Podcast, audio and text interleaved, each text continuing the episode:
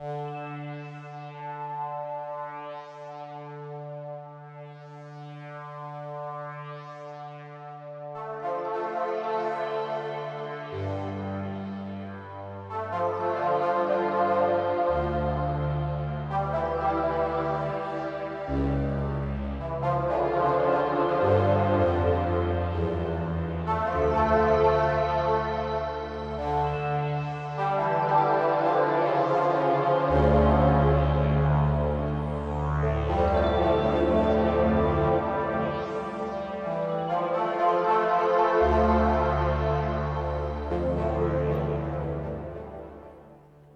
buenas.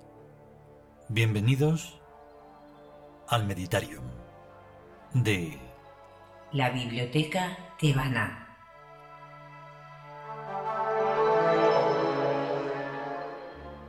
y este es el primer programa de esta clase en donde estamos todavía elucubrando cómo vamos a hacerlo.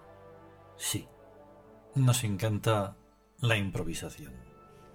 Porque lo que nos importa es lo que vamos a tratar en este Meditarium. Que hemos estado a punto de llamarlo Sí, la cátedra, la cátedra de Tebas, de Tebas que es- también se va, a llamar, se va a llamar así, porque, ¿por qué no? también. Porque todo, todo, todo, todo, todo, todo está vinculado a Tebas. Todo. Y entonces vamos a ir intercalando.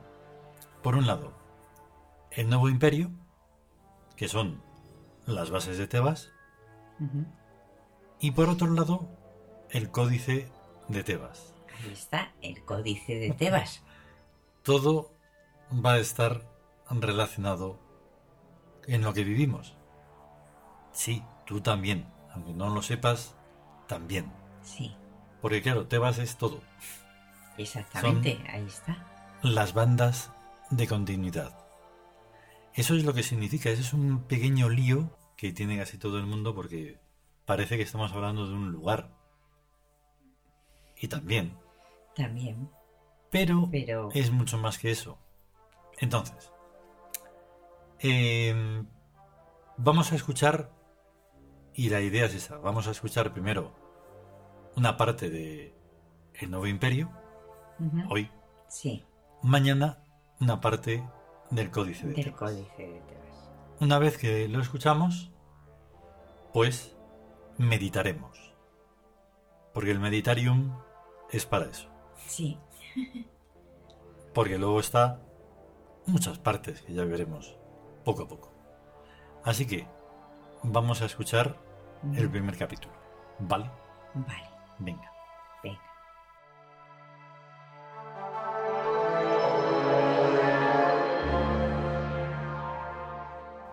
El nuevo imperio.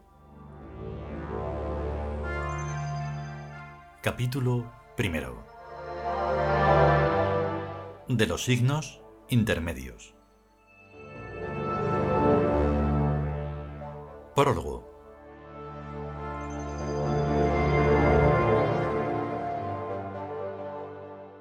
La lengua uri, idioma sagrado y secreto de la antigua religión del Ka, aposentada en Egipto durante los largos milenios de los imperios faraónicos y posteriormente recogida en una tradición cerrada y ritual, apenas si tiene más pruebas de existencia que ella misma. Al carecer de versión coloquial, el Uri ha permanecido siempre fiel en su desarrollo creativo, lógico y matemático a sus tres normas fundamentales. La globalidad del módulo, el límite trisilábico y el diccionario. Según la primera, toda sílaba tiene un valor, simple o múltiple, completo.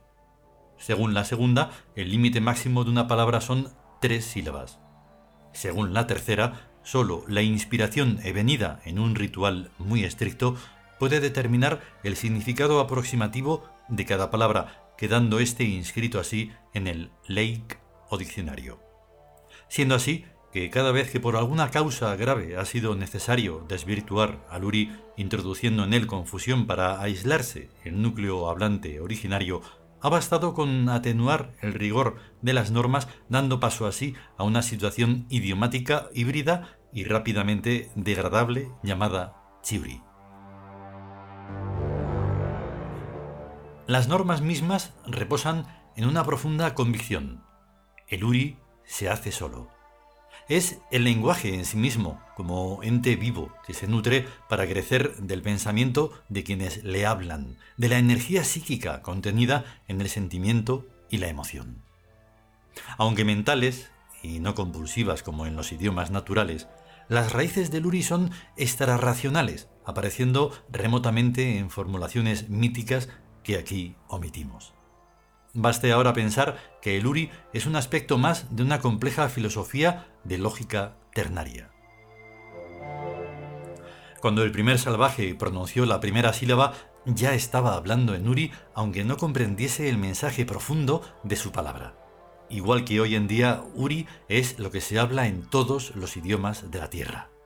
El lenguaje real de lo que está siendo dicho sin ser sabido a cada instante. Esto nos lleva a una visión de transtemporalidad de innumerables correspondencias en muchas más direcciones que las dos solas del tiempo, que excluyen toda posibilidad histórica de fechar un comienzo para el Uri. Se habló en Egipto, se habló antes de Egipto, se habla ahora y se hablará siempre, incluso cuando ya no haya humanos para pronunciarlo, porque el hombre mismo debe su existencia al Uri, al lenguaje que lo creó para seguir nutriéndose y creciendo. El Uri es el pensamiento divino. Ni las dos solas dimensiones del tiempo, ni las dos solas dimensiones de la razón sirven para comprenderlo. Y sin embargo, el Uri, como lo divino, puede descender a la expresión más simple y más sencilla de las cosas, y es a este descendimiento a lo que vamos a poner gramática. Una gramática también simple y sencilla, con apenas reglas y poco que memorizar. En contrapartida, pondremos el máximo de ejemplos y de textos que sí deben ser memorizados e integrados en el subconsciente. Algo así como Uri en semillas.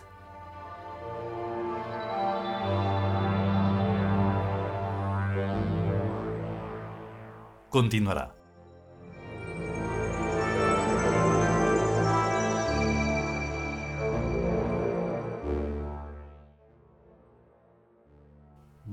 Exactamente continuará. Y va para largo. Sí. Porque, bueno, sobre todo, el nuevo imperio es bastante largo. Y el códice Tebas es menos, pero aquí no importa que sea largo o corto. Aquí lo que importa es que un día, poniendo en orden montones de escritos, pues me encontré una carpeta con un manuscrito a máquina de montones de páginas. Yo digo, ¿pero esto qué es? Y entonces, bueno, en un principio dije, bueno, pues sí, sé que es un estudio sobre Tebas, pero no encuentro la lógica de por qué estaba guardado así. Ahí está. Sin saber nada. Sí. Entonces empecé a escanearlo, digitalizarlo, corregirlo editarlo. Y bueno, es que es algo alucinante. O sea, estar esperando eso desde hace un montón de tiempo, lineal, y decir, está aquí. Ahí está. Sí, sí. Cada cosa tiene su momento, ¿vale? Y entonces parece ser que te lo tienes que encontrar de esa forma para que en ese momento lo puedas trabajar de esa forma. Entonces, lo convertimos ya en libro. Creo que está mm, en algún sitio, pero no lo hemos puesto fácil. Porque como hemos, em- como hemos empezado precisamente en el prólogo a hablar de Luri, Sí. es algo que tiene que estar prote- protegido. Ahí. ¿Por qué? Pues porque precisamente en este mundo, en esta tierra, pues habemos dos, dos especies. Exacto. Habe- habemos dos especies. La humana y la tiud. Ya no hay nada más. No hay ni razas ni... Bueno, parece que dicen que las hay. Eh, Pero ya. si es por colorines, yo eso no, Es el comportamiento lo que Es debe el de- comportamiento lo que cuenta. Exactamente. Entonces, pues esto no es para todos los públicos, No. porque el Meditarium es un lugar donde precisamente se medita, pero es un lugar sagrado. Porque Tebas mismo es sagrado. Cada átomo de lo que es Tebas es sagrado. ¿Y cómo se cuida esta tierra que es Tebas? Pues de manera sagrada no. Los que sí, sí, lo hacemos. Pero así Sí. a nivel general, si a poco que se observe, pues no. Ujú. Total, que le hemos dado un montón de vueltas antes de empezar a hacer esto para saber cómo podíamos hacer. Porque no vamos a entablar eh, una charla, No. pero sí vamos a hablar. No vamos a hacer un debate, porque aquí no hay nada que debatir. No, no hay nada. Debate no. Y entonces sí que podemos como reflexionar, precisamente eso, meditar, Meditar. sobre lo que vamos a escuchar, porque esto tiene un tiempo lineal. Y es un y al mismo tiempo es para siempre, Sí. pero todo evoluciona. Y entonces habrá cosas pues que podamos como darle un, un matiz más o o lo que sea. Y entonces esto vamos vamos a seguir el mismo modelo que todo lo que hacemos, el oráculo del día, el trueno El lejano, trueno lejano. pero claro, pues cada tema es cada, cada tema, Cada, sí, cada uno es diferente. claro. Son, son como niveles. Y el códice Tebas se va a unir, eso no estaba pensado hasta ayer mismo. Porque antes de ayer tuvimos que buscar una cosa. Esto es lo de la... Como acabamos el Tawin, eh, el vuelo de la mariposa, o sea, el, Sí, el vuelo de la mariposa. el vuelo de la mariposa. Ocurre, o sea, mueves algo, Y ocurre y ocurre. algo en alguna parte, sí, lo ha provocado, pero no sabes cómo, pero lo ha provocado. Y esto, pues, teníamos que buscar el Meditarium. Sí, sí, lo... Samtiuk Santiuk. Y entonces en la búsqueda en el Mac me encontré con el códice Tebas. Ya sé, yo siempre estoy escuchando como a un tercero, Ah, incluso a un cuarto, y dice, pero esta gente sabe lo que está haciendo. Y yo te digo que sí, sí, sí. sí, Lo que pasa es que son tantos, tantos puntos que tener en cuenta que se hace complejo, ¿eh? Que esto es para un universo más. sí, y para todo un equipo de, de organización, pero como no aparecéis, pues entonces lo hacemos Pues quienes estamos. que hacerlo nosotros. Claro.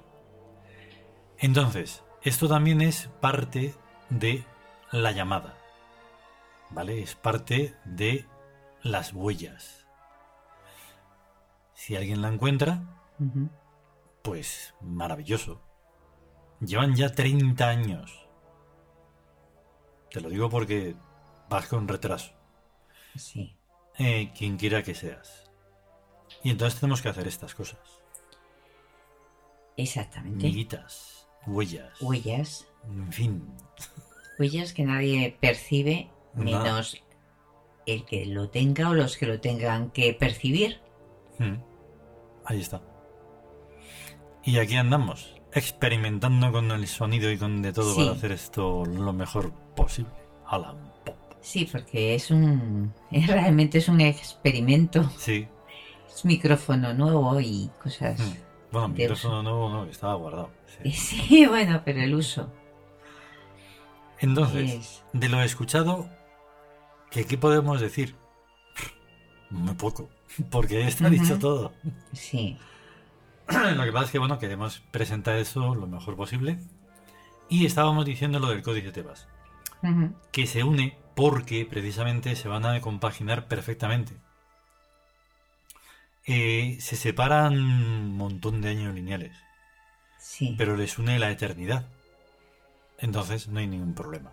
En unos se tocan unos aspectos, en otros otros. Pero en ambos de manera directa. Directa, O sea, nos estamos enrollando más en esto que estamos diciendo eh, de manera, eso, Sí, am, abuela pluma, sí, improvisada. improvisando, Improvisando. improvisando, Estamos improvisando. improvisando. Estamos incumpliendo todas las normas de la radio y del podcast Sí. y todas esas cosas. Y adrede. Y además eso, adrede. Toma. ya. Toma. Entonces, esto nos sirve un poco para presentar todo esto. Sí. Ya llevamos 15 minutos, 26 segundos. Y nos va a acompañar la sesión sonora número 58, que es En los fundamentos de Amón. Ya. Es que no puede ser otra. No, no puede ser otra, es esta. Porque es que de verdad es tremenda. Tremenda. sí. Así que, este es el primer programa del Meditarium. Y nos vamos. y nos vamos. Vamos a probar a ver cómo, cómo va. A esto, ver qué ¿vale? tal sale. Eso. Hasta luego. Hasta luego.